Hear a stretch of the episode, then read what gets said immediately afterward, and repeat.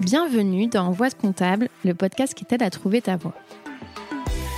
Je suis Julie Lagneau, experte comptable mémorialiste en quête de sens et j'accompagne les étudiants de la filière expertise comptable à prendre leur envol. Je parcours la France à la recherche d'anciens étudiants en comptabilité et nous retraçons ensemble leurs doutes, leurs échecs, leurs expériences et bien sûr leurs réussites. Aujourd'hui, ils sont experts comptables, commissaires aux comptes, DAF ou encore contrôleurs de gestion, parfois même professeurs ou entrepreneurs. À travers ces parcours inspirants, j'espère te montrer que non, en compta, il n'y a pas qu'une seule voie. Bonne écoute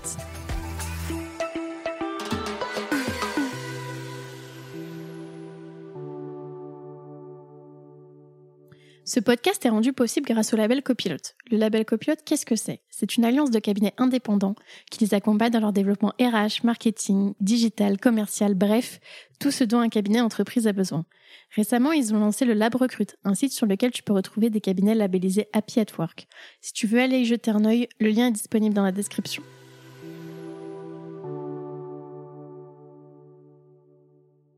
Bonjour Laure. Bonjour Julie. Je suis super contente euh, d'être avec toi aujourd'hui, puisqu'on se connaît euh, depuis un petit moment, mais on échange principalement par message sur, sur, euh, LinkedIn, sur LinkedIn, vu que moi je suis en Bretagne et puis que toi tu es à, Toulouse. Donc là, on est dans le, le coworking où on a aussi tourné l'interview avec Rodolphe ce matin. Je ne sais pas dans quelle heure seront publiés les épisodes. Mais du coup, si on peut euh, expliquer un peu comment va se passer cette interview, bah, assez classique comme euh, toutes les autres. Donc, je vous invite à aller les écouter. On va commencer par euh, parler du tout début. Où est-ce que Laure est née? Ce qu'elle a fait comme étude? Quel type d'enfant elle était, si elle voulait être expert comptable ou pas, et puis toutes ses expériences professionnelles, ce qu'elle en a retiré, jusqu'à arriver à aujourd'hui, ce qu'elle fait. donc pour commencer, est-ce que tu peux juste te présenter rapidement, nous dire qui tu es, ce que tu fais aujourd'hui? Oui, donc je m'appelle Laure Froidefond, je suis expert comptable diplômée depuis un an. J'ai monté mon cabinet euh, Ares Conseil et je fais euh, en plus de ça euh, du coaching deck. Et un cabinet qui n'est pas un cabinet d'expertise comptable. Un cabinet qui n'est pas un cabinet d'expertise comptable puisqu'on fait tout sauf de la comptabilité. Enfin, on, avec Rodolphe, on fait tout sauf de la comptabilité. voilà, on fait que des missions qui nous intéressent, mais je pense qu'on en parlera un peu après. C'est ça, bah, super. Est-ce que tu peux nous dire alors, quand tout a commencé, où est-ce que Laure, elle est née? Alors moi, je suis née à Toulouse. Pure souche. Pure souche, je pense que ça s'entend mon accent. Je suis née à Toulouse de parents euh, pas forcément toulousains euh, qui étaient un peu partout en France et j'ai vécu à Toulouse, j'ai grandi à Toulouse et pour l'instant je suis restée euh, sur Toulouse. Et tes parents ils faisaient quoi dans la vie? Alors moi mes parents, j'ai ma mère qui est biologiste et mon père qui est ingénieur donc j'ai quand même deux parents qui ont fait plutôt des études poussées mais qui viennent à la base de familles plutôt ouvrières parce que mes grands-parents du côté de mon père, ma grand-mère était illettrée par exemple et du côté de ma mère, c'était des ouvriers. Euh, mon grand-père était chaudronnier, par exemple. Donc, euh, mes parents ont fait beaucoup, des, enfin, ont fait des belles études, mais euh, ils sont issus d'une famille, de familles assez pauvres, mais qui les ont poussés à faire des études. Et du coup, bah, par la suite, ils ont essayé de nous transmettre aussi ces valeurs, d'essayer de, faire des études pour s'en sortir. Et donc, toi, quand tu étais petite, primaire, collège, quel type d'élève t'étais? Est-ce que tu étais sage? Est-ce que tu étais turbulente? Est-ce que tu avais des bonnes notes? Alors moi, j'ai toujours été une enfant euh, assez ambiguë, je pense, parce que euh, j'étais euh, très bonne à l'école. toujours des bonnes notes, plutôt première de la classe, des choses comme ça. par contre, je pense que, alors en primaire, en maternelle, en primaire, ça devait aller, mais tout ce qui a été collège, lycée, je pense que les profs devaient me détester parce que j'avais des bonnes notes, mais j'étais insolente, tout le temps dans la provoque euh, avec les professeurs, tout le temps euh, pas turbulente non plus, mais euh, j'étais j'étais assez ouais assez insolente. Je pense que j'étais pas le genre d'élève que qu'on aimait bien avoir. Et, et, en plus, personne ne pouvait rien me dire parce que quand il y avait des conseils de classe, ben, mes parents disaient oui, mais comme elle a des bonnes notes, on peut pas la gronder. Donc ouais, plutôt plutôt bonne à l'école, mais assez dans la provoque et assez assez insolente avec les profs, toujours dans la contradiction, un petit peu à, à les pousser. Donc je pense qu'il y a certains profs qui devaient bien m'aimer, mais d'autres un peu moins. Et donc ça, ça a été le cas plus collège, lycée? Ouais, euh, bon, je pense que toute petite, il n'y a pas vraiment de. Quand on est tout petit, je pense que j'étais quand même une enfant sage, même si je faisais beaucoup de caprices. Toujours, il y a un caractère euh, très, très euh, trempé, on va dire. Au collège, je pense que j'étais infernale. J'étais tout le temps. voilà, je me faisais tout le temps reprendre par les professeurs, etc. Mais j'avais de très bonnes notes. Au lycée, j'ai commencé à me calmer parce que j'ai commencé à comprendre que c'était pas une bonne idée de se mettre les, profs à dos. Et je pense que c'est à partir de la fac où j'ai vraiment commencé à être une vraie bonne élève, c'est-à-dire bonne note et bon comportement. Mmh. Donc euh, jusqu'au lycée, on va dire que j'étais euh, pas très appréciée des profs, je pense. Et à partir de la fac, là, j'ai arrêté, euh, j'étais beaucoup plus sage et, et, beaucoup plus sympa avec les profs. Et donc, tu étais bonne élève, tu as fait quoi comme bac et comment le choix a été fait? Est-ce que c'était toi qui as choisi? Est-ce que c'était plus tes parents? Alors moi j'ai fait un bac S ça n'a pas été très compliqué, c'est que moi on m'a toujours appris que pour euh, qui peut le plus peut le moins. Donc moi on m'a toujours dit que c'était bac S, euh, sachant que je savais pas trop ce que je voulais faire, c'était bac S.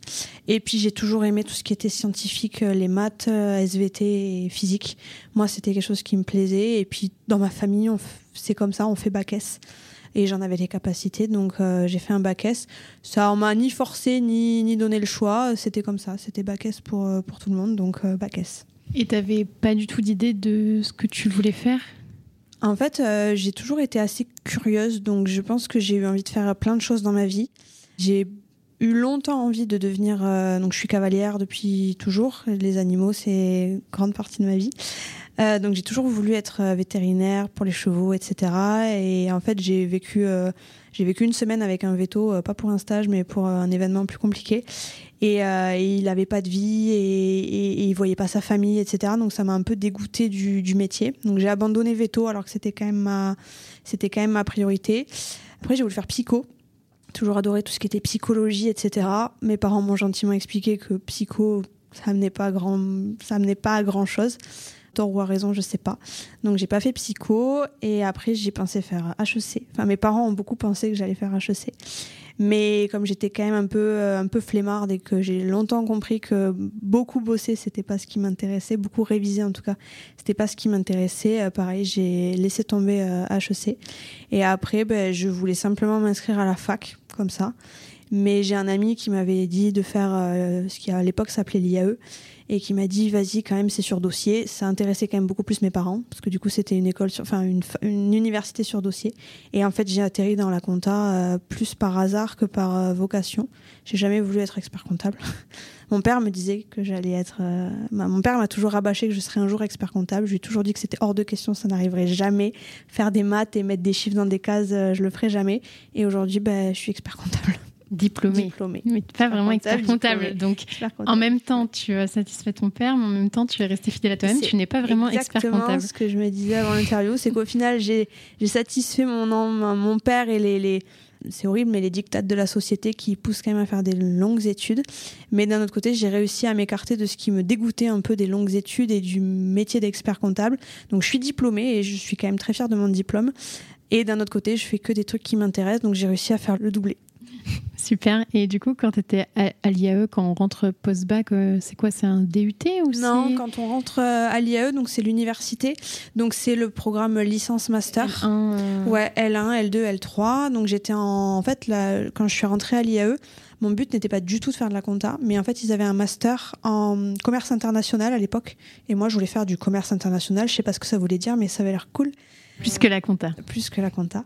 Mais le tronc commun, c'était, ça s'appelait compta contrôle à l'époque. Je m'étais dit, ben, c'est pas grave, je fais trois ans de compta. Je sais pas ce que c'était non plus la compta d'ailleurs, parce que j'avais fait un bac vraiment euh, scientifique, donc la compta, je sais pas ce que c'était. J'avais vu qu'il y avait d'autres matières, comme du droit, des choses comme ça, donc ça avait l'air assez complet. Donc je m'étais dit, ben, je fais trois ans de compta, et au bout de trois ans, je bifurquerai sur le master qui m'intéresse. Même au bout de deux ans, on pouvait commencer à se réorienter. Et en fait, je suis rentrée, j'ai commencé à avoir des bonnes notes en première année, en deuxième année. en fait, je me suis pas posé de questions, j'ai continué. Et un jour, je me suis retrouvée à avoir un bac plus 5 et un jour un bac plus 8. Mais à la base, j'étais rentrée à l'IAE en licence, mais pour faire un master en commerce international. Mais tu étais déjà spécialisée du coup dès la licence euh Dès la licence, c'était une sorte de tronc commun. On faisait euh, euh, de la compta, du droit, de la fiscalité, toutes les matières. oui, en fait, ça reste quand même des matières du, DCG quelque part. Mais chez eux, c'était un tronc commun. Et après, à partir de la deuxième année, on pouvait partir en marketing, en management, en RH, etc. Et finalement, je me suis pas réorientée. Je suis rester euh, en compta, mais ça reste le programme globalement du, DCG, puisqu'avec la licence, on a l'équivalence du, du, DCG. Et avec le master, on a les cinq équivalences du DSCG. Et à ce moment-là, quand tu étais en licence, euh, est-ce que, parce que tu disais que tu voulais pas être expert comptable, euh, est-ce que tu avais une idée de ce que tu voulais faire ou juste tu te laissais porter euh? Non, j'ai jamais pensé que. D'ailleurs, ça m'énerve un peu quand on force des, jeunes de 18 ans euh, à choisir absolument un métier. Enfin, je... Pour toute leur vie. Pour toute leur vie. Alors, il y en a qui savent, il y en a qui ont une vocation et je trouve ça génial. Mais on met souvent la pression à des jeunes. Et moi, à l'époque, j'étais jeune. Je me suis jamais pris la tête. Je me suis toujours dit que j'allais faire des études entre guillemets généralistes dans un domaine quand même de la gestion. Je savais quand même que potentiellement je ferais quelque chose dans la gestion. Je savais qu'en fait, euh, je voyais les études comme le, moyen d'acquérir des compétences, des connaissances et de me faire un bagage qui un jour me permettrait de faire un truc. Quoi, je savais pas. Donc j'étais pas fixée sur un métier, mais je m'en fichais parce qu'au fond de moi, je savais très bien que c'était pas grave de pas savoir. À 18, 19 ou 20 ans, euh, j'ai eu tellement d'idées dans ma vie de métier que je savais très bien que deux ans après, j'allais changer d'idée à chaque fois que je passais une année, je rencontrais des gens différents, des métiers différents et j'avais des nouvelles idées. Donc je me disais, t'inquiète, tu passes tes études, chaque chose en son temps. J'avais vite quand même l'objectif du DSCG puis du DEC. Et je m'étais dit, une fois que tu auras ça, tu auras l'expérience et la maturité de savoir ce que tu veux faire. Mais à 20 ans, j'ai jamais prétendu savoir ce que je voulais faire plus tard et beaucoup d'étudiants me contactent euh, stressés par ça. Je sais pas ce que je veux faire plus tard. Moi, je pense qu'il faut pas se mettre la pression, faire des études qui nous offrent beaucoup de voies des études qui nous plaisent. Et après, le métier qu'on veut faire, euh, on sait déjà pas ce qu'on fait l'année prochaine, donc euh, savoir ce qu'on va faire pendant 20 ans. Donc euh, non, j'avais pas, pas d'idée fixe en tête. Ouais, c'est ça, les études, toi tu le voyais plus comme un moyen que comme la finalité où on se dit c'est bon les études. Ouais, je te dis, j'ai eu deux idées dans ma vie, être psy et être, et être veto. Ça, c'était des vraies idées de métier partir du moment où j'ai abandonné ça, je suis partie dans un. En plus, les, je, enfin, je sais pas toi, mais moi, les études de gestion, moi, j'y comprenais rien aux différents métiers, la finance, euh, DAF, expert comptable, je voyais. La différence euh, ben, je, je, voyais pas la différence entre tous ces métiers. D'ailleurs, je pense qu'aujourd'hui, je ne connais pas tous les métiers qui existent dans la gestion non plus. Donc, à cette époque-là, je savais, je savais même pas à quel métier me prédisposer mes études, à part expert comptable. Donc, je me prenais pas la tête. Je savais que j'allais avoir une, plusieurs possibilités à la fin. Euh, mais je me prenais pas la tête de me fixer sur un métier euh, en particulier. Hmm. Oui, et après, tu as peut-être continué euh, DSCG DEC parce que aussi, un peu comme le S, on va dire que c'est ce qui ouvre le plus de portes. Au moins, tu peux faire ce que tu veux après. Par contre, une fois que j'étais dans le cursus, une fois que j'étais lancée, il y avait plus de questions à se poser. C'est-à-dire, je voulais le DSCG et je voulais le DEC. C'est-à-dire qu'à partir de la licence, à partir du moment où j'ai continué en compta, je savais que j'irais au bout du DEC quoi qu'il arrive. Et je me suis toujours dit, même si tu ne veux pas faire expert comptable, on toujours dit qu'il peut le plus, peut le moins. Donc je me suis dit, j'aurai le DEC et après, avec le DEC, ça m'ouvrira des portes. Alors que s'arrêter en cours de route, je savais que je serais vouée à faire des métiers peut-être euh, J'aurais moins de possibilités. Donc, par contre, une fois que j'étais lancée, c'était dès ou rien. Depuis toujours, c'était dans ma tête. Mmh. Et comme on le verra après par rapport à ce que tu fais aujourd'hui si euh, j'avais pas le deck, euh, ça serait, pas compliqué. pareil. compliqué, pas infaisable. Manque de légitimité. Ouais, le deck, c'est quand même. Euh, enfin, moi, j'ai beaucoup de gens qui me contactent pour savoir. j'ai plus trop envie de faire de compta. Je sais pas si je dois passer le deck ou pas. Je leur dis franchement, te pose, si te reste pas longtemps, te pose pas la question. Passe le deck. Une fois que tu l'auras, tu verras toutes les possibilités qui s'offrent à toi vaut mieux le passer et avoir plein de possibilités que pas le passer et regretter parce qu'on s'est fermé des portes. Donc oui, le deck, mhm. c'était obligatoire pour moi. Et en licence, tu as fait un premier stage? Alors moi j'ai commencé les stages le plus tôt possible, c'est-à-dire je crois que le premier stage était obligatoire en L. Il y a eu une année ou deux où les stages n'étaient pas obligatoires et moi j'en ai quand même fait. Euh, en plus, j'ai fait ça dans un tout petit cabinet euh, dans la campagne euh, avec un monsieur d'un certain âge qui était encore au papier. Donc moi, je descendais les balances avec une règle, j'imprimais les grands livres, je reliais les grands livres. Ah ouais, moi j'ai jamais fait ça. Je reliais les grands livres à la reliure là. Donc j'ai vraiment connu. Alors ça n'a pas duré longtemps. Hein, ça devait être un stage d'un mois peut-être. Je sais plus si c'était en licence 1 ou en licence 2 ou licence 2 ou licence 3, pardon. Donc j'ai fait des stages euh, dès le début parce que j'avais quand même besoin de savoir ce que j'allais faire plus tard. Et donc, ouais, mon premier stage, ça a été vraiment dans un tout petit cabinet, euh, enfin tout petit, un cabinet, mais vraiment pas numérique, surtout à l'époque. Et c'est vrai que je faisais tout papier. Et c'était pas dégoûté un peu bah, En fait, quand tu es en licence, euh, quand tu es au tout début de tes études, sachant que ce que tu apprends à l'école, c'est de la compta pure, je pense pas qu'à cette époque-là, ça m'a dégoûté parce que pendant mon stage, j'étais contente de réussir à mettre en application des trucs tout bêtes que j'avais appris à l'école, comme euh, bah, comptabiliser une écriture ou comprendre que la balance, ça fait zéro à la fin. Donc j'étais quand même contente parce que c'était des tâches très simples, mais vu mon niveau d'études, ben, ça me satisfaisait à cette époque-là. Donc ça m'a pas, ce stage-là en tout cas m'avait pas dégoûté parce que ça s'était bien passé. Après j'ai poursuivi, donc je suis partie en audit tout de suite. Donc je pense que mon deuxième stage, ça a été tout de suite de l'audit, pareil dans un petit cabinet familial. Et là, ça a été euh, coup de cœur. Coup de cœur pour l'audit. Euh, j'étais dans un pareil, un cabinet plutôt petit, euh, avec une manageuse qui m'a, qui était passionnée par l'audit. Mais quand je te dis passionnée, c'est j'avais jamais vu une femme aimer autant ce qu'elle faisait. Et elle m'a transmis ça à l'époque. Donc je devais être en master en L3, pardon. J'ai refait mon stage là-bas en master 1 et elle m'a, j'étais passionnée par l'audit. Je trouvais ça génial, le commissariat, l'analyse, enfin tout ce qu'on faisait. Je trouvais ça génial. Et puis après, j'ai commencé à travailler pour de vrai. Et après, je pense que le fait aussi que le stage, le tout premier stage où tu as relié, etc., des grands livres, ça n'avait pas duré très longtemps non plus. Donc si tu avais fait ça pendant six mois, oui, ça t'aurait peut-être euh, gavé. Mais... un peu énervé. Mais c'est vrai que mes stages m'ont plutôt donné une image très positive de la, de la profession et que ce soit le premier ou le deuxième, les, experts comptables qui tenaient ces cabinets étaient des gens, euh, c'était quand même des petites structures, mais euh, un peu père ou mère de famille, tu vois, très bienveillant, très. Euh, je m'identifie beaucoup à eux. Surtout mon deuxième stage, c'était une, c'est toujours hein, une femme expert comptable, et je m'identifiais à elle et je me disais plus tard, je vais être comme elle, je vais être comme Corinne. Et euh, elle était à la fois euh, une mère de famille qui, en tout cas, avait l'air très épanouie. À la fois, elle menait ses équipes d'une main de d'une main de manageuse, à la fois elle était quand même bienveillante, tu savais que tu pouvais aller la voir quand tu avais un problème. Enfin, vraiment, cette femme, elle m'a donné goût au métier. Et la manageuse avec qui je travaillais euh, était tellement fan de ce qu'elle faisait que j'ai vraiment aimé à ce moment-là. Et, mais c'était des petites périodes. Et après, je suis rentrée dans la vraie, la vraie vie du, du collaborateur comptable.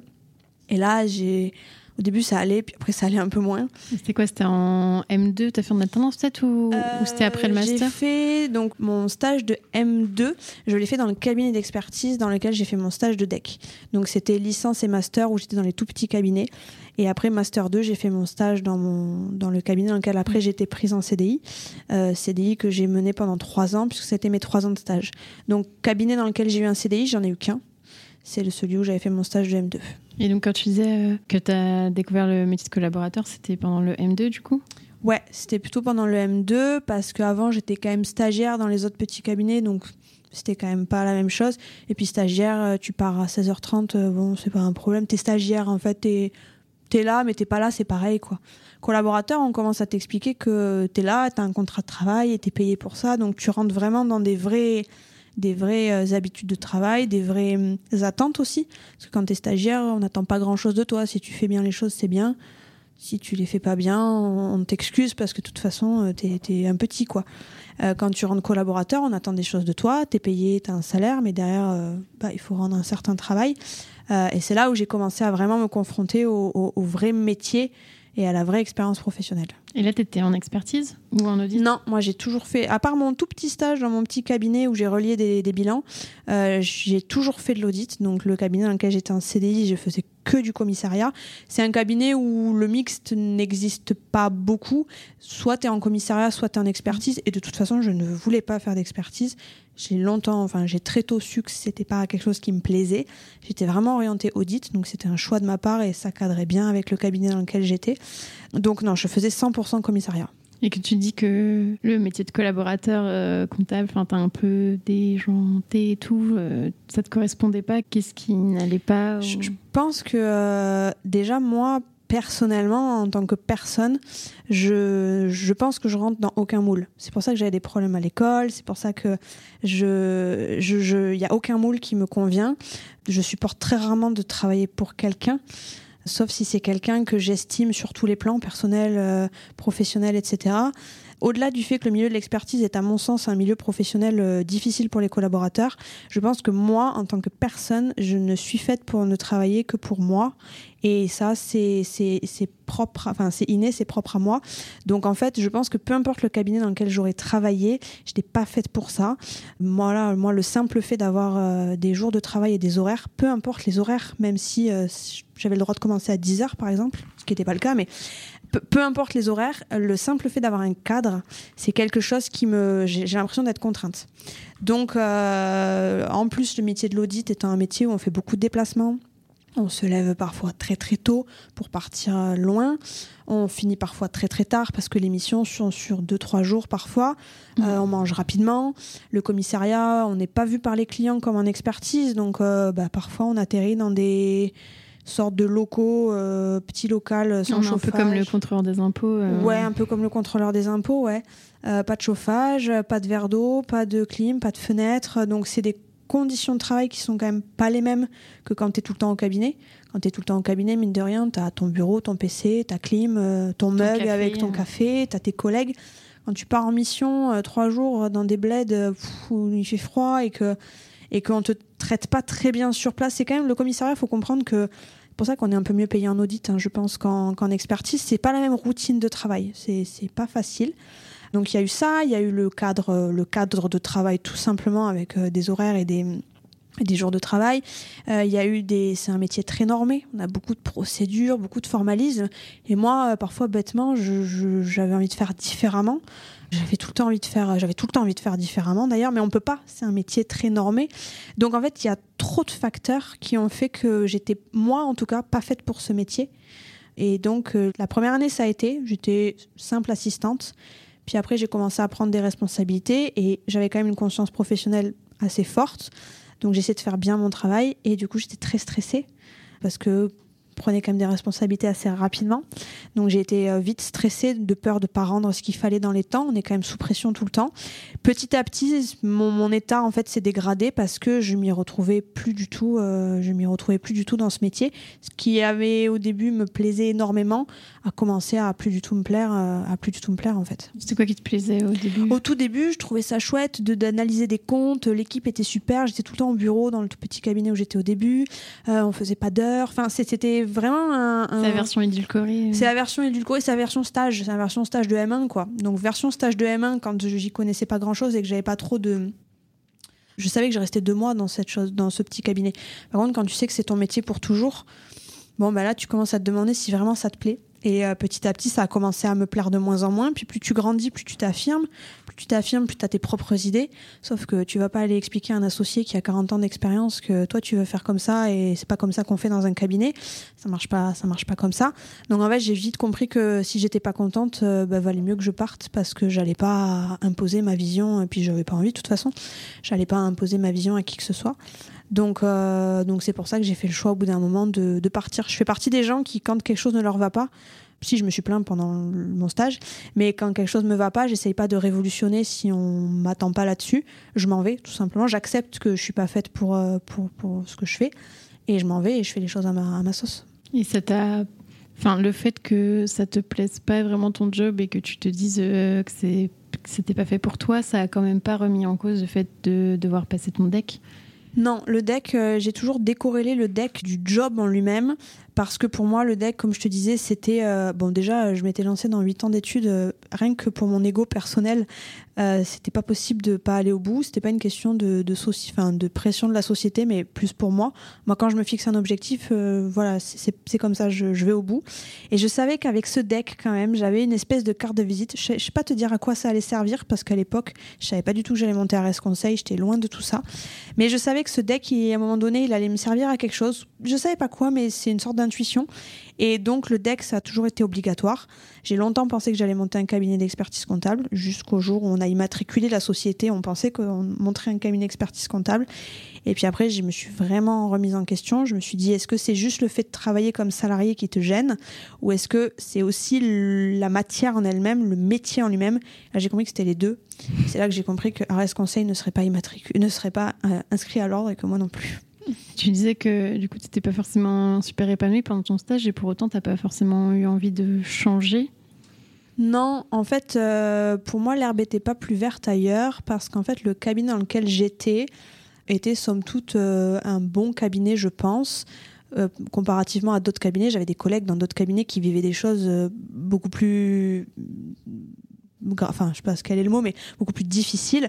Je, sentais bien que ce qui allait pas c'était le métier en lui-même. Peu importe le cabinet dans lequel j'allais aller bon, je m'entendais quand même on avait une très bonne ambiance dans mon cabinet je m'entendais très bien avec les associés etc donc je sentais bien que c'était pas un problème de cabinet c'était un problème d'être à sa place ou mm. pas. Et j'étais pas à ma place et changer de cabinet m'aurait rien apporté si ce n'est des collègues différents et peut-être moins sympas euh, là, je connaissais l'émission, c'était juste à côté de chez moi, les gens étaient quand même sympas. Enfin, je, je, savais bien que c'était pas un problème de cabinet.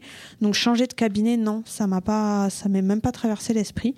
Je savais que je finirais mon stage là-bas et que ma prochaine expérience, elle serait pas dans un cabinet tout court. Ça, le problème, ça venait plus de toi, entre guillemets. Enfin, c'était pas le cabinet. Non, c'était pas le cabinet. Après, je pourrais te dire que c'est les pratiques globales de la profession, parce que peu importe le cabinet dans lequel tu vas, les mentalités restent globalement les mêmes. Après, il y a beaucoup de différences entre les cabinets, mais globalement, il y a une mentalité dans les cabinets qui n'est pas la même dans les boîtes d'ingé, par exemple. Moi, j'ai mon frère qui est ingénieur, je peux te dire que ça se passe pas de la même manière. Tu as des exemples euh, Qu'est-ce que tu trouves qui est un peu arriéré comparé à d'autres boîtes, même des fois qu'on a en client, où en fait, euh, tu... Bah, déjà, quand tu vois que le télétravail, euh, il a fallu le Covid pour que ça commence à rentrer éventuellement dans les on mœurs. On te disait que, c'était pas possible dans notre voilà, métier. C'était impossible dans notre métier, alors que pendant Covid, on t'a bien fait comprendre que tu avais intérêt à bosser de la maison, et puis voilà. Covid est parti, ah ouais, t'as le droit à un jour de télétravail par semaine, une semaine sur deux, le jour où c'est père, machin. Bon, c'est, moi, mon frère, je te dis, il est en cabinet d'ingé, euh, il faut juste qu'il ait fait son boulot, quoi. Et s'il veut pas venir, il vient pas. S'il veut arriver à 10h et partir à 15h. Enfin, tu vois, c'est des mentalités différentes. Donc, euh, je pense que les mentalités cabinet, mentalité de cette profession me convenait pas, mais que c'était pas le cabinet en lui-même le problème. C'était moi face à la mentalité de la profession, on va dire. Et donc, euh, tu disais que tu avais pris en responsabilité quand tu étais euh, dans ton poste en audit, euh, c'est-à-dire, est-ce qu'au niveau des missions, c'était différent, peut-être au niveau des cycles ou... Bah, en fait, en tout cas dans le cabinet dans lequel j'étais, c'est ni un gros, c'est ni un big ni un tout petit, c'est une sorte de cabinet intermédiaire. Donc quand tu es assistant, bah, tu fais du cycle. Mais dès l'année suivante, tu passes responsable de mission. Alors, on ne te largue pas comme ça dans la nature, mais tu passes responsable de mission. Tu commences à manager des personnes. C'est-à-dire que moi, dès ma deuxième année d'expérience, j'ai commencé. Alors, un assistant, deux assistants, c'est pas beaucoup, mais tu commences à manager des personnes, c'est-à-dire que tu penses plus qu'à toi, tu penses aussi au déroulement de la mission et aux gens qui font leurs travaux, tu dois répondre à des questions, etc. Donc j'ai évolué en termes de cycles, évidemment, je suis passée des cycles de base comme fournisseur, euh, trésor, à des cycles comme la fiscalité, euh, des choses comme ça. Mais c'est surtout, moi, ce qui m'a mise en difficulté, c'est qu'on te demande d'un coup d'être polyvalente. C'est-à-dire, on te demande pas de faire que ton travail, on te demande de faire de ton travail, de répondre aux assistants. Donc, il faut savoir faire le travail des assistants aussi, ce qui est logique. Euh, faire ton travail, répondre aux assistants, mener la bien la mission, être sûr que tu vas réussir à aller au bout, euh, faire une restitution à l'associé euh, commissaire au compte, faire une restitution au client, être capable de te poser des questions, alors que quand tu es assistant, tu fais ton cycle et c'est tout. Et en fait, il y a eu un gap comme ça qui a été très intéressant mais d'un autre côté très stressant parce que d'un coup on te demande d'apprendre beaucoup de choses. Par contre, je regrette pas. Je pense qu'en trois ans d'audit, j'ai plus appris que si j'avais fait dix ans d'expertise comptable. Et aujourd'hui, je suis capable de monter ma boîte, d'évoluer sur ma boîte. Et même avec Rodolphe, parfois, quand on fait certaines missions, je me rends compte que j'ai un esprit d'analyse euh, très, très poussé. Et ça, je le dois uniquement à mes trois ans d'audit euh, en version accélérée euh, dans ce cabinet. Et est-ce que euh, en audit, euh, est-ce que tu as des, je sais pas, des anecdotes euh, un peu à nous raconter, je sais pas, des inventaires un peu spécifiques ou des refus de certifiés, des fraudes des... Oui, des inventaires spécifiques. J'ai fait des inventaires à moins, je crois, c'est moins, moins 45, je crois, avec Moon Boots dans des, dans des frigos. C'était quel C'était des sociétés de, de surgélation, des choses comme ça. Donc tu te retrouves à faire des inventaires. Après, moi, j'avais pas d'inventaire trop bizarre, mais j'ai des collègues qui avaient des inventaires dans des carrières, donc ils sont en rappel avec des bottes. Euh, dans des carrières de granit. Ben, je crois que tu en parleras avec Nico. Nicolas Ruiz, qui je crois que lui, il, il avait des inventaires comme ça où il compte des blocs de granit. Je, les imagine avec un casque en rappel, avec des, des, des bottes.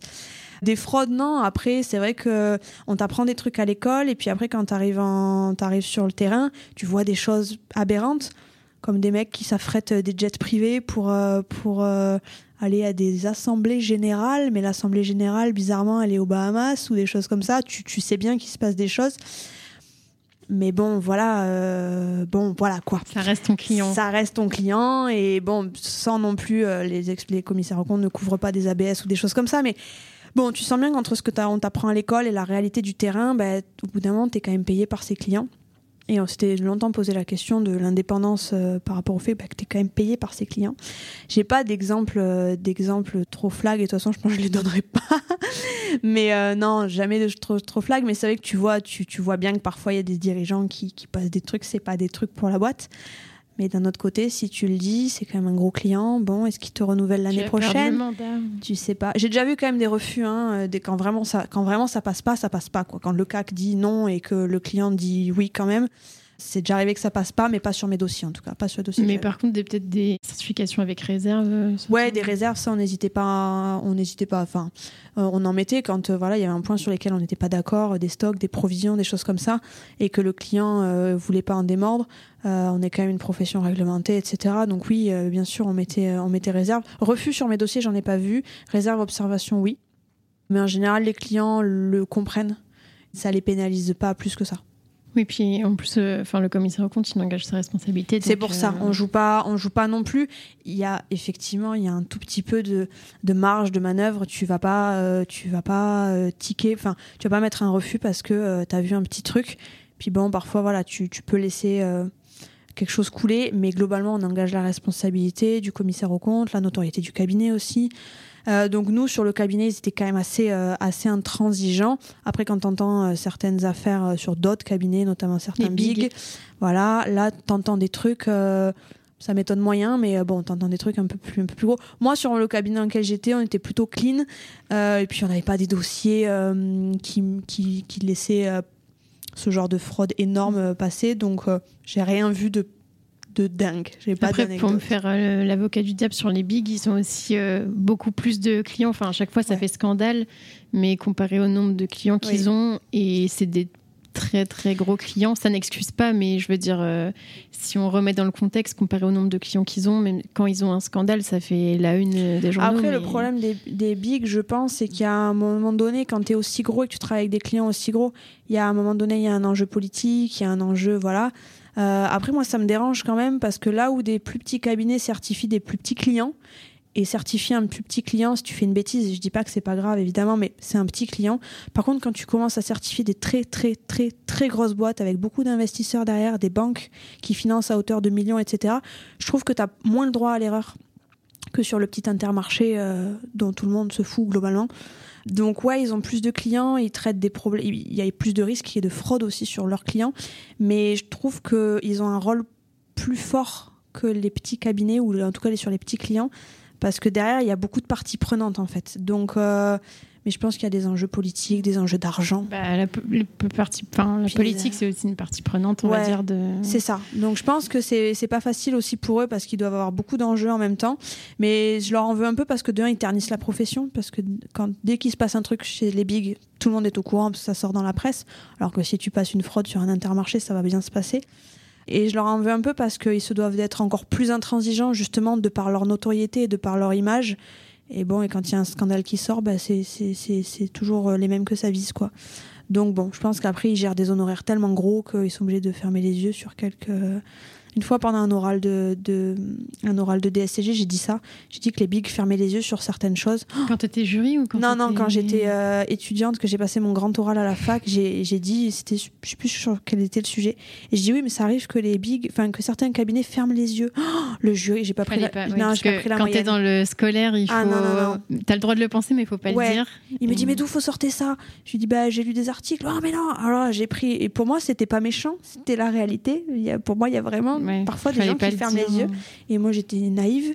Et du coup, je le dis plus maintenant. Mais bon, je pense que ouais, les bigs, ils ont, ils ont une, responsabilité plus importante de par leur notoriété. Et quand un scandale sort comme ça, bah, ça décrédibilise un peu toute la profession de commissaire au compte. Bah, ça les décrédibilise eux aussi parce qu'il euh, il y a beaucoup d'entreprises qui veulent faire certifier leur compte parce que c'est un big. Enfin, moi, je sais que j'ai déjà. Euh, vu des cas où en gros tu as un groupe et c'est juste la société mère qui est certifiée euh, par un big parce que pour avoir l'étiquette, mais toutes les filiales euh, pour faire des économies, on les fait certifier par un autre. Euh, c'est pour ça, je pense qu'ils ont une. De, de, par leur notoriété, de par leur rayonnement publicitaire, entre guillemets, ça devrait pas arriver.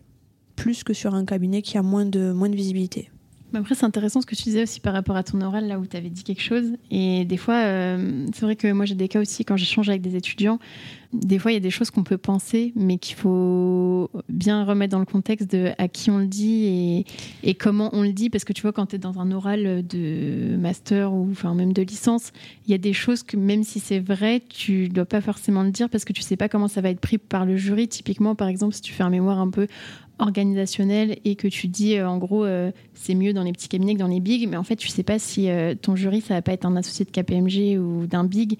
Donc en fait toujours se dire même si on pense quelque chose enfin le dire qu'il y a des plus et des moins sans forcément donner son avis. Mais en fait, maintenant que je suis euh, coach deck, je peux te dire que quand euh, je lis certaines choses dans les mémoires, c'est pareil, truc tout bête, mais quand quelqu'un se présente à un oral de deck et commence par je suis dans un cabinet à taille humaine, rien que ça, je leur dis tu dis pas un cabinet à taille humaine, ça veut dire quoi? Si t'es face à un mec qui vient de chez Price, qu'est-ce qu'il va te dire? Et moi, c'est pas à taille humaine. Donc, si tu veux, maintenant j'ai 27 ans, je, je, je, suis la première à dire attention, on ne peut pas dire tout ce qu'on veut justement à des oraux. Mais quand j'étais étudiante, que j'avais 18 ans, euh, autant te dire que pour moi, c'était. Puis j'étais naïve, je j'ai vraiment pas compris cette, euh, ce, cet énervement de mon, de mon prof à l'époque. Parce que pour moi, je disais juste un truc, euh, je trouvais même pas ça méchant en fait. Et maintenant, effectivement, quand je briefe les gens pour les oraux, je leur dis de dire ce qu'ils pensent. Par contre, c'est bien de de montrer que tu as un avis quand même. Si, si tu es, si tout lisse et que tu penses comme tout le monde, c'est pas très intéressant non plus. Mais de toujours soit nuancer le propos, soit le dire avec des mots intelligents. Mais par exemple, voilà, je travaille dans un cabinet à taille humaine. Qu'est-ce que ça veut dire? À part que c'est un jugement de valeur. Donc effectivement, les jugements de valeur, surtout dans les oraux, on les évite. même, euh, enfin, tu peux donner ton avis, mais en disant que toi, personnellement, par exemple, euh, tu te vois plus monter un petit cabinet mais pas forcément dire que les gros cabinets euh, sont nuls et que bah, surtout que les gros cabinets ne sont pas nuls. Enfin, les gros cabinets je veux dire, euh, même si tu des avantages, voilà. Donc, si tu veux, et souvent dans les mémoires, je vois des gens qui écrivent euh, et souvent je leur dis quand tu balances un propos comme ça complètement subjectif, source-le. Si c'est pas sourcé que ça vient que de toi, ne le dis pas. Enfin, ou dis d'après moi, parce qu'en fait il y a des gens qui balancent des espèces de vérités comme ça qui sortent en fait de leur tête. Ils ont l'impression que c'est quelque chose que tout le monde pense, et en fait non. Et c'est vrai que pour le deck, je fais très attention quand je coach des gens à ce discours-là. Mais à l'époque, j'avoue que pour moi c'était logique de dire que les, cacs des bigs euh, fermaient les yeux sur des fraudes. Hmm. Et toujours euh, se mettre à la place de l'examinateur, de se dire bah tu sais pas avec qui tu vas tomber. Donc, euh, eh si c'est un, un, associé de petit cabinet ou de grand cabinet ou qui est pour ou contre. Ou... Et puis le principe du jury, c'est qu'il est là pour te, enfin, pour te challenger. Donc quand tu fais ça, tu ouvres une brèche. Et tu ouvres une brèche sur laquelle euh, c'est très facile de se faire tacler. Parce qu'en fait, tu balances un, un, propos complètement subjectif qui vient de toi. Mais même moi, parfois, je pense pas la même chose que les gens que j'accompagne. Et en fait, tu ouvres une brèche. Et, et les, quand le jury s'engouffre dedans, c'est terminé. Parce qu'en fait, comme c'est un propos subjectif face à un autre propos subjectif, tu gagneras jamais. Sauf si tu as sourcé par des études ou des choses comme ça. Donc ouais, dans les oraux, évitez absolument ce Ça veut pas dire qu'il faut avoir un propos complètement édulcoré envers la profession, ne rien penser et ne rien être capable de, critiquer. On peut critiquer, mais on critique avec une source, on critique avec un propos nuancé, on critique avec des exemples, mais on critique pas euh, genre bah oui c'est comme ça et puis voilà mm. quoi. Et surtout le fait de dire, genre pour ton exemple à taille humaine, enfin pour certains la taille humaine ça va être euh, deux collabs, ça, va, être 10, ça va être 50. donc euh, C'est pour ça que ouais, maintenant je fais attention. Tu disais là que tu avais 27 ans et que tu as été diplômée l'année dernière. Là tu as 28 maintenant. Donc tu as été diplômée assez tôt. Est-ce que tu as ressenti des freins ou pas du fait d'être jeune, du fait d'être une femme? Alors moi, donc j'ai été diplômée à 27 ans. Euh, c'était le plus tôt que je puisse faire, hein, parce que 18 ans j'ai eu mon bac, j'ai fait 5 ans d'études, 3 ans de stage, j'ai été, j'ai eu mon attestation de stage. début d'année, sinon tu aurais eu un 26. Euh. Ouais. Ouais, c'est ça. Euh, j'ai validé ma, mon stage au bout de 3 ans au 31-12, et puis la première session que j'ai pu présenter, je l'ai présentée. On m'a dit Ah, attention, t'es jeune, ah, attention, t'es une femme. Mais en fait, moi, je l'ai jamais ressenti pour la simple et bonne raison que pour moi, c'est pas des excuses. Euh, si j'avais commencé à me dire ah oui je suis jeune donc je vais pas la voir etc je l'aurais pas eu. Moi tous les enfin voilà tout ce qui touche à être une femme être jeune tout ça c'est pour moi c'est pas des propos que j'entends. C'est pas des propos que c'est pas des arguments que je que je que j'imprègne. Donc euh, pour moi c'était pas un frein. On m'avait dit ah le DSCG euh, c'est compliqué d'avoir des bonnes notes du premier coup. Euh, j'ai eu de très bonnes notes du premier coup. Le deck on m'avait dit la même chose je l'ai validé. Enfin si tu veux j'ai jamais vraiment écouté les gens. Quand j'ai passé mon bac on m'a dit ah bah vu ce que tu révises t'auras jamais ton bac. Bon j'ai mon bac S mention bien. On m'a toujours dit ça en fait. On m'a toujours dit vu ce que tu fais Bon, et en fait, c'est toujours passé. J'ai toujours eu confiance en mes capacités, en tout cas. Et du coup, j'ai, moi, moi, j'ai pas ressenti de frein. J'ai pas ressenti de frein. Euh, j'étais motivée. Euh, j'avais même des collègues qui avaient, des amis qui avaient parié avec moi que jamais je n'aurais mon, mon, diplôme euh, en trois ans. sauf que moi, plus tu essayes de me, de, de mettre des, des, freins, plus je vais tout faire pour, donc ça m'a aidé quelque part. Mais euh, non, pour moi, euh, il faut arrêter de se trouver des excuses. Jeune femme, euh, noire, blanc, blonde, grosse poitrine. Enfin voilà, il n'y a pas de, il y a rien. c'est juste ta capacité à travailler. Alors après, est-ce que j'ai peut-être dû, peut-être, bourlinguer un peu plus ou faire un peu plus d'efforts qu'un homme de 39 ans qui a des cheveux blancs et qui portait une cravate? Peut-être, mais je m'en rends pas compte. donc j'ai peut-être dû faire plus de choses que que des personnes plus âgées et peut-être des hommes, mais je me rends pas compte et en tout cas c'est pas du tout un, c'est pas non pour moi c'est pas un frein. En fait le frein il est dans ta tête. Oui c'est ça, c'est souvent plus je pense euh, aujourd'hui, enfin, on est quand même dans une société où ça bouge et tout, et on peut quand même euh, faire des choses. On a le droit de vote, on a le droit d'avoir un, compte bancaire, mais c'est vrai que c'est plus encore, je pense, euh, quand même les dictats de la société où tu vois, on se met des freins nous-mêmes à se dire, je suis une femme, je suis jeune, beaucoup plus que les hommes globalement, alors qu'en fait. Euh, en fait, si tu. On entend. Alors moi, j'ai du mal à me positionner sur le discours féministe parce qu'effectivement, la société, je pense, est quand même menée par des hommes. La profession d'expert comptable est menée par des hommes. Mais ça veut pas dire que tu es une femme et que tu peux pas réussir. Enfin, moi, j'ai vraiment jamais eu. Après, j'ai une mère qui a, qui a eu sa propre entreprise, etc. Elle m'a jamais dit parce que tu es une femme, c'est plus compliqué. C'est vraiment pas un discours qui est ancré dans ma tête. Et à partir du moment où pour toi, être une femme, être jeune, ça n'a aucun impact mais en fait, tu les ressens pas les impacts. Donc, je dis pas qu'il y a pas des femmes qui sont parfois discriminées ou des jeunes qui sont parfois discriminés. Je dis juste que moi, comme c'était pour moi impensable que ce soit un frein dans ma vie, comme aujourd'hui j'ai monté une boîte, euh, j'accompagne des gens, ils ont le double de mon âge. Si je commence à me dire ah mince, je suis jeune, etc. Ouais, ça va peut-être être difficile pour moi. Sauf que comme pour moi, c'est pas un critère je le vois pas du coup. Donc je pense que ça tient plus de la personne et de l'état d'esprit de la personne que de la société. Après, effectivement, j'aurais pu tomber sur un jury qui trouve que j'étais trop jeune et trop femme et qui me l'aurait pas donné peut-être. Enfin, même si pour moi c'est pas une question de donner, c'est une question de est-ce que tu as bien bossé ou pas. Mais voilà, c'est pas pour moi les gens qui vous disent, qui te disent ça ou qui, qui disent ça aux gens, il faut les écouter parler et puis passer à autre chose. Après, est-ce que j'ai dû bosser plus que les autres pour en arriver là? Je sais pas, mais je m'en suis pas rendu compte. On jamais. On saura jamais. En tout cas, j'en suis arrivée là, femme, jeune, euh, euh, sujet sur le RSE qui a priori n'était pas très tendance à l'époque. Donc, euh, donc voilà. Justement, comment tu as, comment as trouvé ton sujet de mémoire et, sur quoi tu l'as fait? Est-ce que tu as, as mis du temps à le trouver? Est-ce que c'était assez simple Alors, moi, je l'ai trouvé en début de deuxième année. Ah, c'est assez tôt quand même. Ouais, alors après c'est pareil, tu vois, c'est assez tôt. C'est assez ah. tôt parce que ça faisait trois ans que je enfin ça faisait depuis ma première année que j'étais en stage que je cherchais. Les gens qui me disent ah t'as de la chance, ton sujet est tombé sur le bout du nez. Alors non, mon sujet n'est pas tombé sur le bout du nez. Mon sujet depuis le premier jour où je me suis inscrite en stage, je l'ai cherché. Donc euh, en le cherchant, j'ai demandé des nouvelles missions au cabinet. Et il se trouve que j'avais la chance, euh, j'utilise vraiment le, mot chance, ouais. J'avais la chance d'avoir dans le cabinet euh, une associée qui a développé des missions en lien avec le RSE. Et, mais, là où, ça tient de moi et pas de la chance, c'est que moi, je suis allée toquer à la porte j'ai dit Coucou, moi, je suis intéressée par le RSE. Faites-moi rentrer. Ok, on te fait rentrer. Faites-moi faire des trucs intéressants. Attendez, moi, je peux vous apporter des choses. Et là, je suis allée chercher. Et en fait, euh, il y a un type de mission qu'on, s'est mis à proposer au cabinet. Alors, c'était une idée de l'associé euh, de base, mais euh, moi, je me suis vraiment proposée pour bien développer la chose. Donc, je pense que ça a aidé aussi à développer le type de mission. Euh, et donc, on s'est mis à proposer un type de mission RSE qui était l'audit euh, ESG. Donc, on s'est mis à proposer ça euh, avec le cabinet. Bah, l'expert enfin la commissaire au compte, ce qu'elle est commissaire au compte, m'a proposé de plancher sur le sujet, d'essayer de lui pondre un, un descriptif de mission, enfin une, une offre. Euh, j'ai planché dessus et du coup, bah, quitte à plancher dessus, je me suis dit que ça ferait l'objet de mon mémoire. Donc mon sujet, il a été évident, c'est un sujet qui me plaisait aussi mais euh, il m'est pas tombé dessus comme ça. J'ai la chance que dans le cabinet, on, il soit branché RSE et qu'il soit parti là-dessus, mais on faisait d'autres trucs sur le RSE qui me plaisaient pas forcément pour faire un sujet de mémoire. Euh, donc en fait, d'être force de proposition aussi sur ce sujet, ben, je suis allée le chercher ce sujet. Donc en deuxième année, j'avais mon sujet. J'ai bossé pendant deux ans quasiment dessus. Alors bosser dessus parce qu'en fait la mission n'existait pas. La mission n'existait vraiment pas, donc il a fallu la développer d'abord pour le cabinet. C'est pour ça que ça a mis du temps et que j'ai passé beaucoup de temps et j'ai beaucoup de recul sur cette mission quelque part. Donc ça a mis du temps à le développer pour le cabinet et en même temps je l'ai travaillé pour mon mémoire.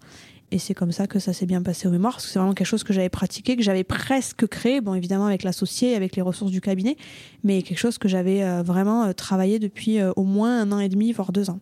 Et justement, euh, si on vient à parler de la chance, bon, je pense qu'on a un peu le même avis sur la chose, mais tu disais que tu n'employais pas souvent le mot chance. Euh, peut-être qu'on t'a, on t'a dit que tu avais la chance d'avoir eu ton deck à 27 ans. En fait, je suis, euh, c'est, c'est horrible ce que je veux dire, mais je suis très, très, très agacée des gens qui utilisent le mot chance les gens passent leur temps à ne voir euh, que le haut de l'iceberg. Ouais, le haut de l'iceberg. Ils voient quoi? Ils voient que j'ai 27 euh, ans, j'avais mon deck. 28 euh, ans, j'ai ma boîte. voilà, je, fais ma vie, j'ai mes horaires, j'habite dans une grande maison, machin. Ce que les gens ils voient pas, c'est que bah, avant ça, bon déjà j'ai eu une enfance. je, je rentre jamais dans les détails, mais j'ai une enfance très très compliquée. après, j'ai dû bourlinguer comme tout le monde pour avoir des bonnes notes. Moi, je sortais pas en boîte. Enfin, je suis sortie, mais si tu veux, je, bossais quand même beaucoup. J'ai beaucoup euh, bossé pour avoir mon diplôme. Mon deck, je l'ai pas volé. Je l'ai passé en période fiscale, je l'ai bossé. Mon mémoire, j'ai eu 15, mais le 15, il n'est pas tombé comme ça. Euh, Rodolphe peut, peut, peut, en témoigner. Je me levais à 5 heures du matin avant d'aller en déplacement à 6 heures. Donc, si tu veux, euh, il y a quand même derrière cette chance et derrière ces bons résultats, il y a une organisation il y a une méthodologie, il y a des choix, il y a des sacrifices. Alors, je sais pas si le mot sacrifice c'est bien, mais voilà, il y a des choix. Il y a un moment donné, bah, tu avais envie de faire ça, bah non, tu vas faire plutôt ça, même si sur le moment, ça te paraît moins fun. Mais voilà, pour moi, en fait, un, résultat positif, c'est un enchaînement de choix. Les choix, ils peuvent être euh, des mois avant, des années avant, voire des dizaines d'années avant. Il y a vraiment un enchaînement de choix qui font qu'à un moment donné, tu arrives sur un cercle vertueux et tu arrives sur un truc très positif. Et moi, je sais qu'aujourd'hui, bah, la boîte se porte bien, euh, ma santé se porte mieux parce qu'avec le stress, j'étais pas, j'avais des problèmes de santé, etc. Et les gens me voient épanouie. Les gens me disent ah ouais, mais bon, toi en même temps, tu as de la chance, quoi. Tu es à ton compte, tu, tu fais ce que tu veux. Sauf qu'il y a un an, les gens me disaient quoi Tu vas quitter ton CDI, mais t'es folle, mais, euh, mais tu vas. C'est les mêmes personnes qui te ouais, c'est les mêmes personnes, mais ils se rendent pas compte. Ils te voient un an après, ils voient qu'en fait tout roule pour toi. Et ils te disent euh, Ouais, non, mais en même temps, toi, euh, c'est normal que tu sois pas stressé, t'as vu la chance que t'as. Sauf qu'en fait, moi, il y a un an, j'étais au bout du rouleau pendant la période Covid et avec le boulot.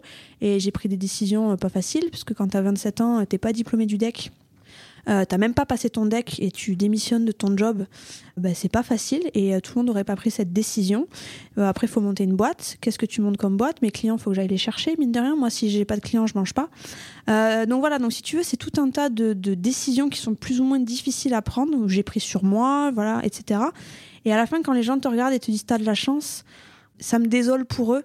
Parce qu'en fait j'ai envie de leur dire mais non c'est pas moi qui ai de la chance c'est toi qui en as pas. Enfin c'est toi qui va pas la chercher la, chance ouais et il n'y a pas de chance. Alors après, oui, j'ai la chance d'être. quand même quelques petits trucs, euh, mais il faut bah, savoir les transformer en, opportunité. Euh, d'avoir une santé à peu près normale, et j'ai deux bras, deux jambes. Mais comme beaucoup de gens, moi, c'est pour ça que je comme dis. 90%. Enfin, en tout cas, euh, moi, des fois, tu sais, j'avais fait un post sur la chance sur LinkedIn, mm. et du coup, on m'avait dit justement, tu as de la chance d'être né en France, etc. Mais moi, quand je parle d'avoir de la chance, c'est plus comparé, on va dire, à tous les gens qui m'entourent qui peut-être avaient un meilleur bagage que moi à la base et qui n'ont pas su le transformer en opportunité. Tu vois, c'est de dire, c'est pas de dire, bah forcément comparé à quelqu'un, euh, euh, je sais pas, qui était à la DAS ou autre. Enfin, j'étais pas à ce point-là non plus. Mais bizarrement, des gens euh, qui viennent de pays, les mecs qui mm. viennent de Syrie, mais les mecs ils se disent pas, ah j'ai pas de chance. Ils se disent, ok, je pars mal. Enfin, je pars avec un bagage qui est pas dingue. Mais attends, je vais faire un truc. Moi, je te dis un truc. Un jour, j'ai vu un mec à la télé. Il s'appelle Théo Curin, je crois. Il a pas de bras, il a pas de jambes. C'est un homme tronc, un jeune de. C'est celui qui a traversé. Ouais, le euh, Mississippi. Le mec, c'est un homme tronc, c'est-à-dire il a une tête et un buste, enfin, tu vois, et, il est jeune et tout. Le mec n'a pas de bras, n'a pas de jambes. Il est champion olympique de natation. C'est-à-dire que le mec, il nage alors qu'il a pas de bras et qu'il a pas de jambes. Et si le jour où j'ai vu ce mec, je me suis dit, mais qui peut me dire j'ai pas de chance en fait C'est-à-dire que le mec n'a pas de bras, pas de jambes, il décide de faire le sport de la natation. C'est comme je vois des gens qui sont aveugles ou qui ont pas de jambes et qui font de l'équitation. Enfin, et à ces gens-là, est-ce que tu irais leur dire Ah ouais, mais t'as de la chance? Non. Donc, si tu veux, il y a, y, a, bon, y a des gens qui ont des bagages plus ou moins difficiles, qui ont des situations difficiles. T'as des gens qui sont orphelins, je sais pas.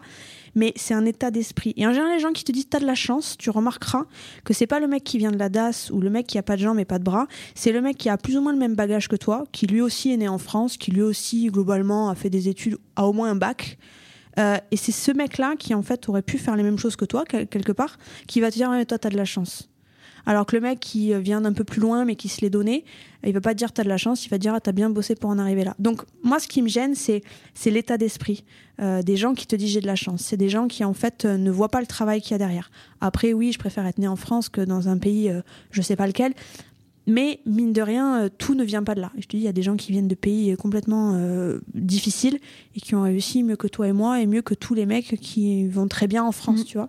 Donc le jet de la chance, c'est, pour moi, c'est des gens qui se trouvent les excuses de ne pas faire de choix et c'est plus ça qui m'agace que euh, de me dire que oui, effectivement, je suis née en France et avec euh, deux bras, deux jambes, et que effectivement. Mais comme beaucoup de gens, euh, comme beaucoup d'autres gens, nous, dans, dans notre domaine, je veux dire. Mais moi, les gens qui disent que j'ai de la chance, ils ont un minimum un bac plus 5, une famille, une tête, des bras, enfin, ils sont tout comme moi, sauf qu'ils font pas les mêmes choix. Et, et, du coup, le tas de la chance, ça me. Bon, je passe maintenant, mais ça me fait mal pour eux. Je me dis, bah, si, en fait, si vraiment ils pensent que j'ai de la chance, c'est vrai que du coup, il fera pas grand chose euh, de sa vie à lui.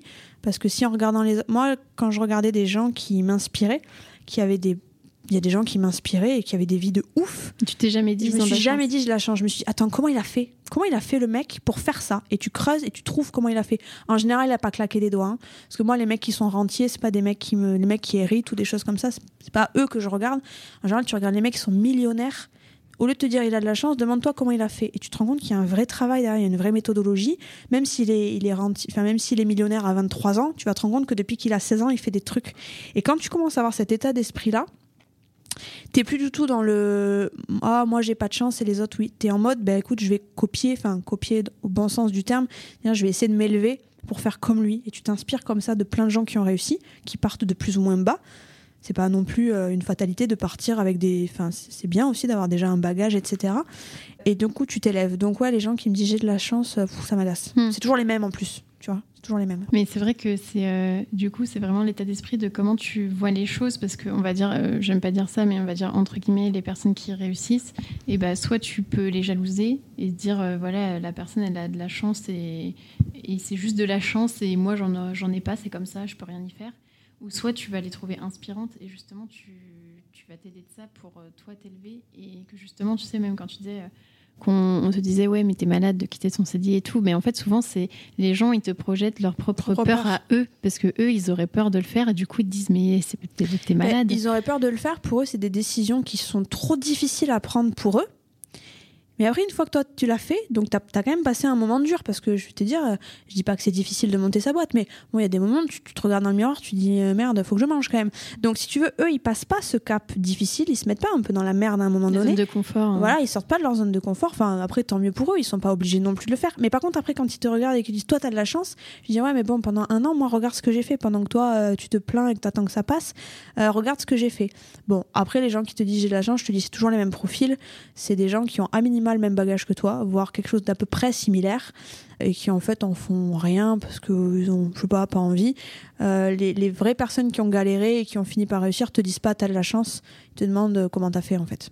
C'est toute, euh, toute, la différence. Et... Je pense que la seule différence entre moi et quelqu'un d'autre, à, bagage égal, c'est juste ça. C'est juste cet état d'esprit. Je suis pas plus intelligente qu'un autre. J'ai juste le deck. Enfin, je veux dire, il y a plein de gens. 70% euh, de réussite. Il y, a, il y a plein de gens sur cette terre qui ont le deck ou un diplôme à peu près équivalent, genre bac plus 5, bac plus 8.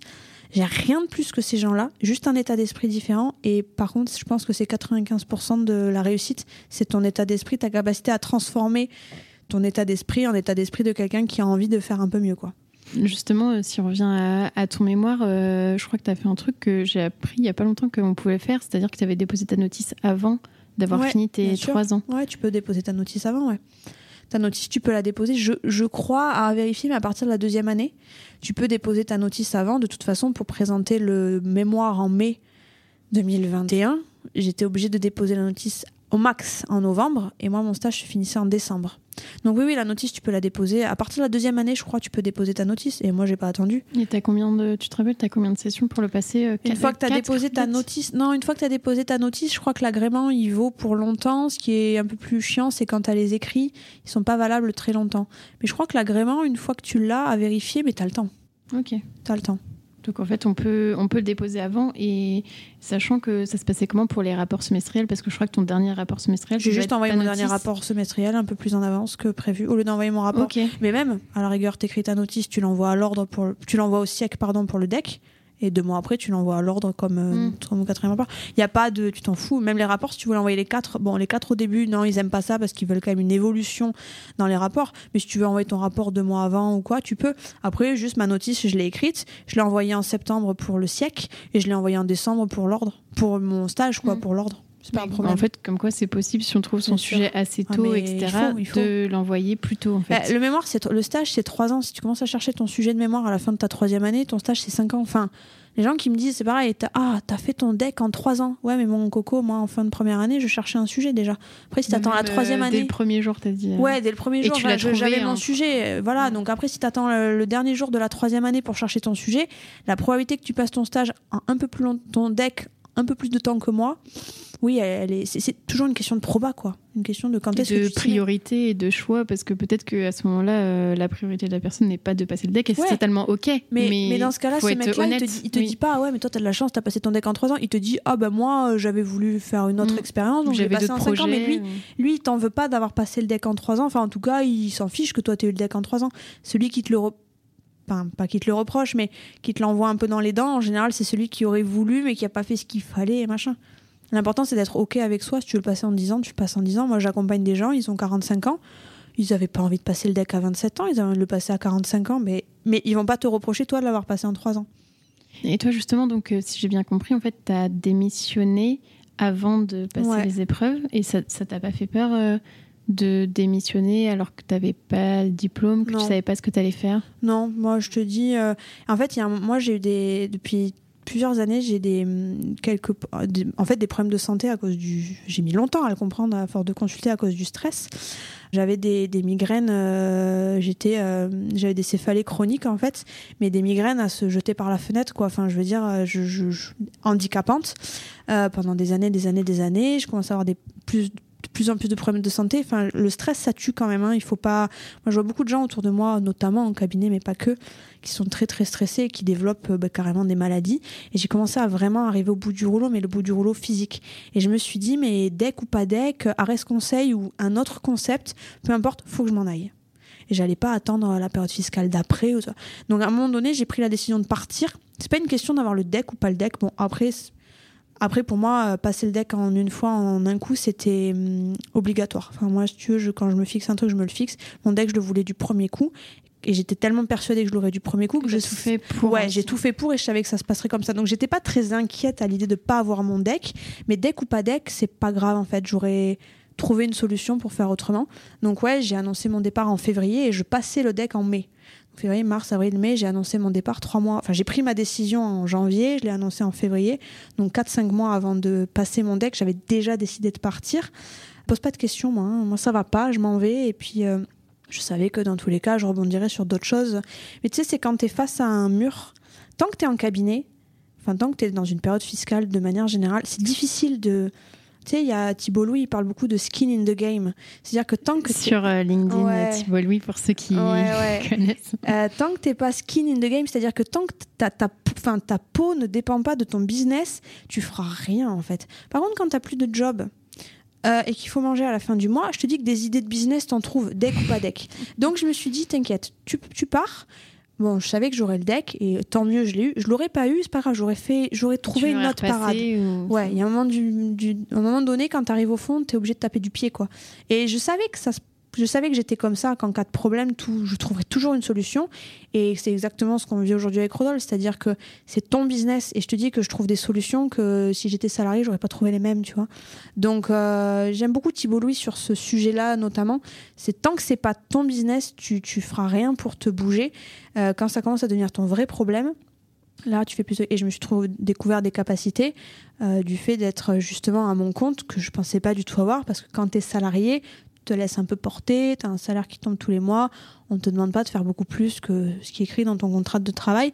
Et, après, quand, quand tu es à ton compte et qu'il faut se bouger pour trouver des nouvelles idées, des choses comme ça, euh, ben là, tu trouves des capacités, tu te dis, ah ouais, je pensais pas que j'étais capable de ça. Donc j'avais, je, savais en tête que, que j'étais capable de rebondir comme ça.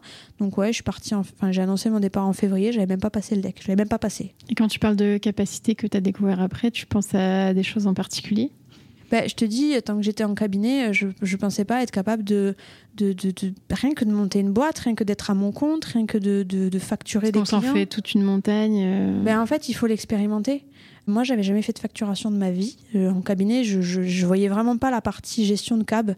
Moi, je savais rien faire. Enfin, je, je, ne savais même pas au cabinet combien on facturait de l'heure, pour te dire. Tu aurais pu me dire 20 euros comme 300 euh, euros de l'heure. Je... J'aurais dit OK. Ah, mais j'étais décorée. Moi, je faisais pas d'expertise comptable. Hein. Donc, euh, ah, si tu vas me dire, je passais quand même les, les, FNP, tout ça du CAC, mais je les regardais. Enfin, je, je captais pas du tout les montants. Je m'en foutais complètement. Euh, du coup, quand tu as ta boîte, il faut que tu commences à calculer ton chiffre d'affaires, tes charges, commence à te. Bah, déjà de la paperasse, truc tout bête que je ne faisais pas non plus, parce que moi, j'étais qu'en CAC. Moi, la paperasse pour monter une boîte, j'en avais jamais fait. Euh, et j'ai découvert, je le savais un peu, mais je suis vachement autodidacte. Et qu'en fait, sur Internet, tu as tout. Et en fait, il n'y a rien que tu ne puisses pas apprendre à faire, à faire un site Internet, des choses comme ça. J'étais complètement. Euh, voilà. Et j'ai découvert qu'en fait, ma plus grande capacité, c'est face à un problème, je sais pas faire, mais c'est pas grave. Je, cherche. Et, je, et quand tu cherches, tu trouves. Donc j'ai compris qu'en fait, je pouvais me sortir d'un peu toutes les situations juste parce que j'ai la capacité de pas paniquer et d'aller chercher une solution. Et s'il faut appeler quelqu'un, je, fais. Donc c'est ça la capacité surtout que je me suis trouvée. Puis moi, j'avais pas beaucoup d'expérience. Hein. Quand je suis partie, j'avais trois ans d'expérience. C'est quand même jeune. Donc ouais, j'ai trouvé cette capacité à être capable de me sortir de situations et à être capable de faire des choses sans en avoir eu l'expérience en cabinet en, tout cas.